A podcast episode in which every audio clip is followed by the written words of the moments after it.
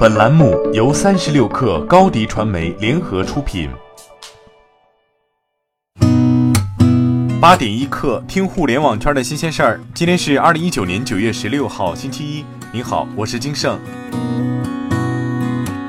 上个周末，易车网发布公告，声明公司董事会已收到一份初步的非约束性私有化提议。这份私有化收购邀约来自由腾讯及黑马资本组成的买方团体，提议以每股美国存托股票十六美元的现金价格收购尚未持有的所有股份。其中，腾讯相关十亿目前拥有易车网约百分之七点八一的股份，黑马资本未持有任何股份。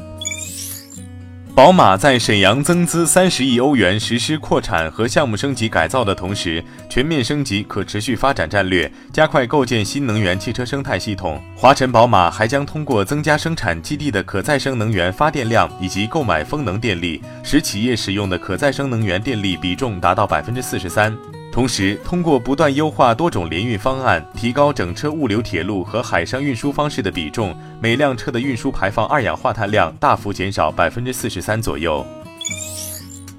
针对李笑来对自己小偷骗子的指控，孙雨晨在微博回应：“那女孩对我说，说我是一个小偷，说我的朋友都是刻意的坏蛋，她渐渐忘了我，但是她并不晓得，为了区块链的我，一天都没再歇过。”我不需要自由，只想背着全球化的梦一步步向前走。波长给的永远不重。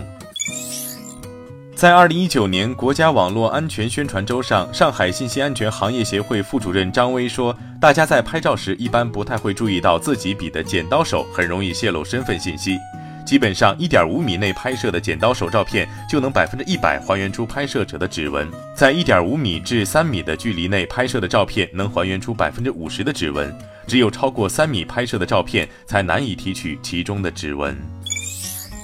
苹果最新发布的 iPhone 十一系列手机九月十三号正式启动预约，国内预购渠道除了苹果中国官网外，此次 iPhone 十一系列预售的平台还有天猫和京东。据外媒报道，今年 iPhone 十一系列全球的首批订单量预计在八百万台左右，相比去年二零一八款 iPhone 至少减小了百分之十。其中，iPhone 十一占订单总数的百分之六十，iPhone 十一 Pro 占百分之十，iPhone 十一 Pro Max 占百分之三十。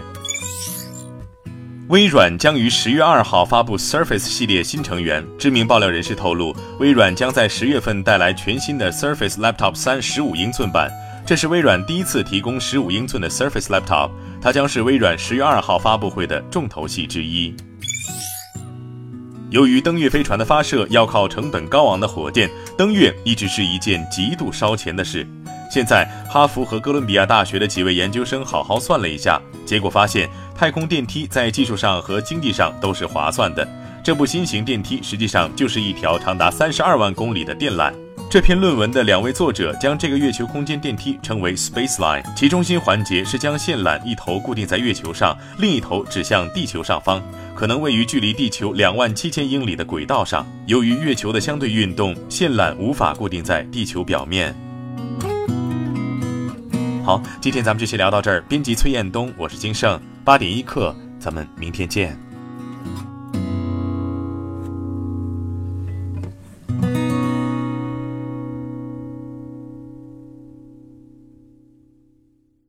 欢迎加入三十六氪官方社群，添加微信。baby 三十六氪，b a b y 三六 k r，获取独家商业资讯，听大咖讲风口，聊创业，和上万客友一起交流学习。